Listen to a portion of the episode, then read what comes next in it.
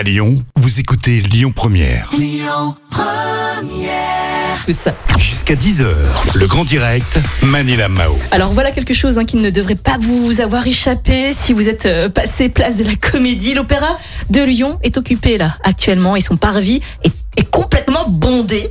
Alors qui sont ces personnes qui ont lancé l'occupation hein, du monument euh, lyonnais et pour quelles raisons Octavien Thiebaud, notre journaliste reporter, nous donne quelques réponses ce matin. Bonjour Octavien. Bonjour Manilam, bonjour à tous. C'est vrai, l'op- l'opéra est bel et bien occupé.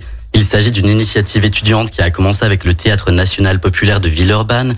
De nombreux étudiants s'y sont installés en signe de contestation à l'arrêt du monde de la culture.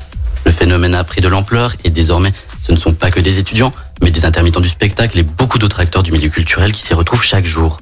Il y a deux semaines, ils ont décidé de frapper plus fort en s'appropriant l'Opéra de Lyon pour mieux faire entendre leur voix. Lola, âgée de 24 ans et en recherche de l'emploi, nous explique ce choix. L'opéra, ça nous est très utile d'être ici parce que c'est très central à Lyon. C'est vraiment euh, l'institution culturelle par excellence. Et là, typiquement à Lyon, elle est en face de l'hôtel de ville, elle est en face d'une bouche de métro qui est la plus empruntée. C'est euh, un endroit très très euh, stratégique et qui fait passer beaucoup de monde. C'est un carrefour. Là, pour le coup, c'est une opportunité qu'on a et on a le parvis qui est prêté par l'opéra, donc c'est super pour nous. On peut faire toutes nos activités dessus. Oui, et chaque jour, les occupants de l'opéra publient le planning de leur journée sur Instagram. Donc l'Instagram est appelé Ouverture Essentielle Lyon.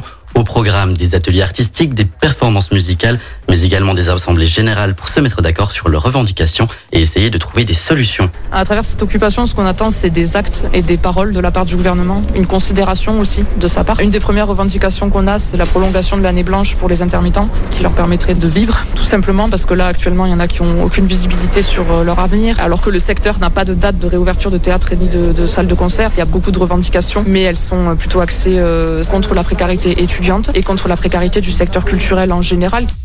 En, pleine période de confinement, le protocole sanitaire doit tout de même être appliqué. Les organisateurs doivent donc veiller au respect du port du masque et à la distanciation sociale. Mais certains occupants sont allés plus loin jusqu'à faire de l'opéra leur chambre à coucher. Jean-Eldar Olivier, l'un des premiers à s'y être installé, nous explique cette organisation. On est présent 24 heures sur 24. Il y a 40 places à l'intérieur qui sont délimitées par des petits cartons euh, qu'on prend à l'entrée et qu'on dépose à la sortie. Il y a 10 personnes la nuit et du coup là euh, les portes sont fermées à 22 heures et du coup à partir de 22 heures jusqu'à 8 heures les portes sont closes mais on peut quand même continuer à aller fumer dehors. On essaye de grappiller des droits. Par exemple il y a encore euh, 4-5 jours maximum on a réussi à avoir le droit aux douches alors que ça faisait 10 jours qu'on était là et qu'on n'avait pas le droit aux douches alors qu'il y a des gens qui dorment ici 24 heures sur 24. Il y en a qui n'ont pas l'occasion d'aller se doucher autre part qu'ici en fait. Et cette occupation de l'Opéra de Lyon n'est pas prête de s'arrêter. Les occupants ont décidé de ne pas partir tant qu'ils n'auront pas reçu de réponse satisfaisante du gouvernement. Et bien sûr, on, vous, don- on vous tiendra hein, au courant euh, de toutes les informations et de toutes les actualités par rapport à, à l'occupation euh, de l'Opéra de Lyon. Octavien, vous nous avez parlé aussi de l'année blanche. Qu'est-ce que c'est pour les intermittents du spectacle exactement? Alors l'année blanche, l'année durant laquelle les intermittents du spectacle peuvent percevoir les allocations chômage, le gouvernement a d'ailleurs décidé de la prolonger jusqu'au 31 août prochain. D'accord. Merci beaucoup Octavien et belle journée. Belle journée à vous aussi. Merci.